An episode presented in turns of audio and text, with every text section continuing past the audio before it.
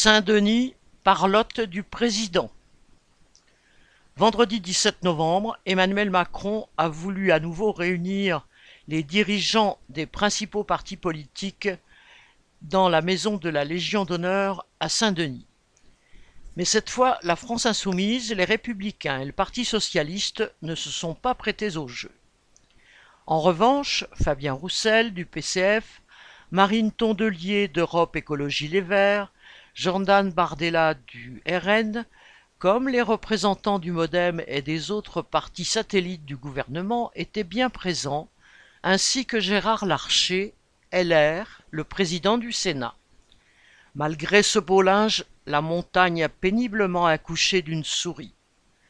Macron a sorti de son chapeau deux projets de référendum, l'un sur la fin de vie et l'autre sur l'immigration, le premier étant destiné à masquer un peu la démagogie du second. Depuis des mois, le gouvernement agite le chiffon de l'immigration pour faire oublier toutes ses attaques contre les travailleurs.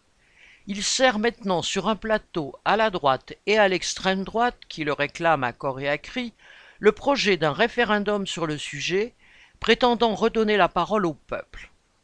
L'opposition des autres partis à ce référendum a été présentée par Macron comme un échec pour la démocratie. Mais pas plus que les débats parlementaires, les référendums ne sont un moyen pour la population de donner vraiment son avis. Les questions sont formulées par le pouvoir de façon à pouvoir exploiter le résultat. Si d'aventure la réponse ne lui convient pas, comme cela avait été le cas lors du référendum sur la Constitution européenne organisé par Chirac en 2005, il n'en tient pas compte, tout simplement.